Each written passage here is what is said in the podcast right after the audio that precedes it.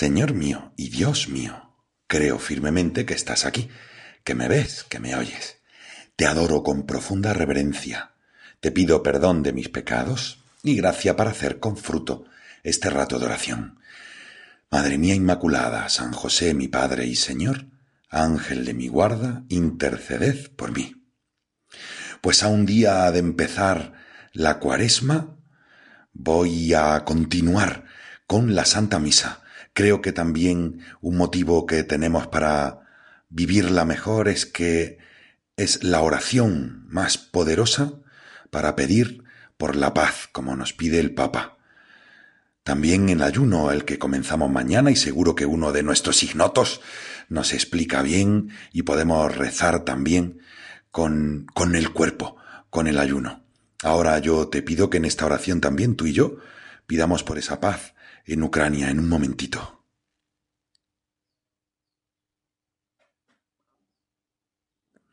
Y continuamos con la misa. Te adelanto que no voy a acabar, así ya la no, no me pongo tenso y, y acabaremos cuando tú, Señor, quieras. Y hace unos días nos quedábamos tú y yo hablando contigo, Jesús, de la oración colecta. Y ahora nos sentamos ya para escuchar la palabra de Dios. No se trata solo de una palabra bonita o solemne, sino que es, es palabra de Dios, es Dios hablándote. Me atrevería a decir que es casi sacramental. Actúa como los sacramentos, aunque tú y yo no la entendamos. Creo que aquí es necesaria una reeducación, porque con la palabra de Dios no se trata principalmente de entenderla y de buscar la moraleja o el propósito porque no me negarás que a veces hay textos que se las traen, ¿eh? que no se entiende nada, o incluso ojo, son hasta escandalosos. Mira este que he encontrado así un poquito al azar, ¿eh? del libro de los reyes. Más adelante subió de allí a Betel, el profeta Eliseo, y según subía por el camino, unos cuantos muchachos salieron de la ciudad y se burlaban de él, diciendo Sube, calvo, sube, calvo. Él se volvió, se les quedó mirando y los maldijo en el nombre del Señor. Entonces, ojo, salieron dos osos del bosque y despedazaron a cuarenta y dos de aquellos muchachos. Pobre muchacho, ¿eh? ¿Cómo te queda? En fin, de ahí dice, vamos a ver, a ver qué podemos extraer de la palabra de Dios. Pues nada, ves que cuidadico con los osos. Ahí, no sé, por la calle Gran Vía, que a ver si te va a salir un oso o dos. Pero, pero en fin, que no va, eso es dirigida directamente al entendimiento se dirige a todo nuestro ser y es fuente de gracia por sí misma. Entra hasta el corazón también, aunque nosotros no la entendamos. Es como espada de doble filo. Procura cerrar los ojos si quieres, si puedes. Deja que entre en ti, porque no eres tú el protagonista, es Dios quien está actuando. Cuando el sacerdote acaba de proclamar el Evangelio, lo besa y dice en secreto, que por las palabras de este Evangelio se nos perdonen los pecados. Se nos perdonen los pecados, ¿ves? La voz de Dios, tu voz, Señor, tiene poder por sí sola. Deja que entre en ti, pídele luces al Espíritu Santo. No busques directamente sacar un propósito consecuencia moral, un, un comportamiento. Quédate si quieres con una frase que te llame la atención y rúmiala como una vaca y durante el día mastícala como, como un caramelillo. Haz como María, nuestra Madre María, que conservaba todas estas cosas en su corazón aunque no las entendía. Ayúdame, Madre, a dejar que dentro de mí se cuezan a fuego lento las palabras de tu Hijo. Me salto la homilía, que cada cura haga lo que pueda, y si no te gusta, pues reza por el sacerdote que lo hace lo mejor que sabe, y aprovecha para meditar la palabra recién escuchada. Porque entramos en el ofertorio, que aquí me quiero detener más. momento importante, ya verás. También porque ahí es donde entras tú, como protagonista también del sacrificio. Ah, es también cuando se pasa el cestillo para que echemos ahí alguna colaboración. No pierdas de vista su sentido religioso, que lo tiene, ¿eh? no es solo para colaborar al sostenimiento de la iglesia, arreglar el techado, poner un poquito de calefacción, que nos congelamos ahí, ¿no? Antiguamente los fieles aportaban en ese momento los elementos necesarios para la celebración pan, vino, cera, incienso. Y esas ofrendas pues recibían una bendición especial. Con el paso del tiempo y el aumento de los feligreses, la multiplicación de misas y de templos, esto fue resultando poco práctico, y el Papa Gregorio VII dijo que los asistentes se esforzaran por ofrecer a Dios algo, y esas ofrendas fueron poco a poco sustituidas por una moneda que expresaba la presencia de algo propio, una manifestación del don de uno mismo en ese sacrificio. Pero no olvides que ninguna entrega ni padecimiento serán suficientes para compensar tu entrega, mi Dios.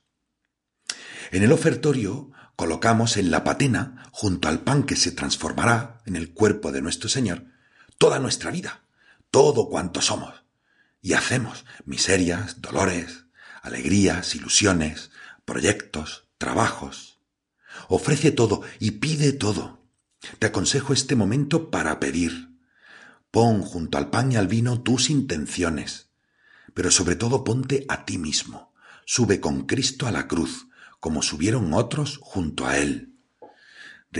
vas viendo, no es un momento pasivo, me siento y espero, sino que ahí es donde te vas dando tú todo lo que tengas en la cabeza y en el corazón.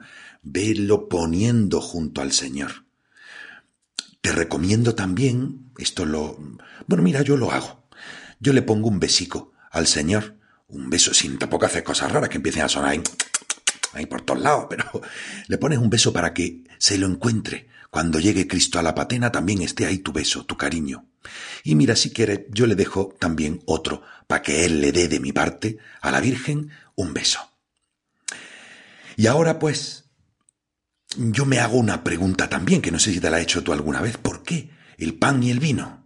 Tiene su sentido, ¿eh? Verás que todo lleva a lo mismo. Lo digo porque quizás la respuesta que piensa es porque es práctico. Y te imaginas allí el corderillo atado al lado del altar mientras estamos en la... y luego lo agarra el cura, saca la faca vamos, la me refiero a esto de la faca un poco granaino, el, eh, el cuchillo, vamos, el cuchillo, y se lía a preparar el corderillo, va echándolo ahí a, con la lumbre y estaba preparando un poquito, un poquito desagradable también, un poquito espectáculo y desagradable. Pero no, no es solo por lo práctico. Fíjate que he descubierto un sentido más bonito. Jesús quiso unirse a ti y a mí por medio del pan y del vino, porque veía en ellos una cooperación del hombre con él, la del trabajo que requiere hacer pan del trigo y vino de la uva. No es simplemente algo que cogemos de fuera, el pan y lo, el, el trigo y hasta o la uva, o un cordero. Tú no has puesto nada ahí.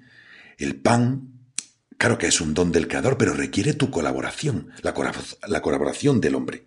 Labranza, siembra, cosecha y los brazos del panairo.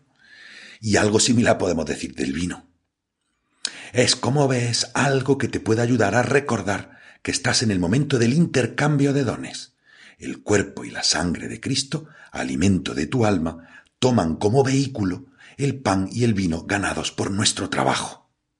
Anda ahí, fíjate. Y otro detallillo, fíjate en que el sacerdote antes de presentar el cáliz pone unas gotitas de agua en el, en el vino. En la antigüedad no se usaba normalmente el vino puro, el que usó Jesús estaría también rebajado con agua. Pero el Espíritu Santo inspiró a la Iglesia otro sentido más profundo, que es el que te quiero descubrir aquí también. Mira lo que dice en voz baja el sacerdote mientras pone ese, ese poquito de agua en el vino.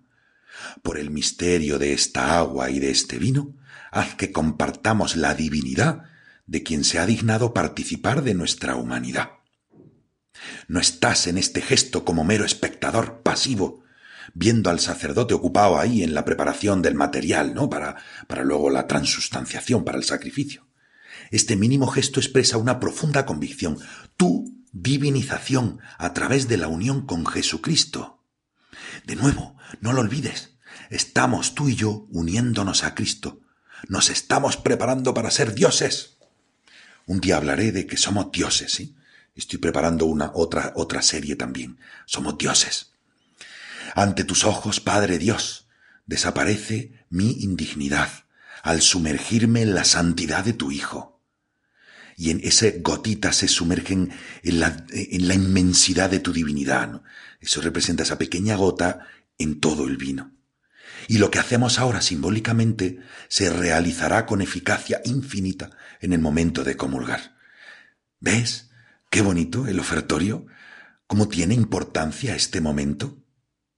El ofertorio, y ya termino, concluye poniéndonos de pie para escuchar la oración de las ofrendas, que se introduce con ese, con los brazos, brazos abiertos del sacerdote.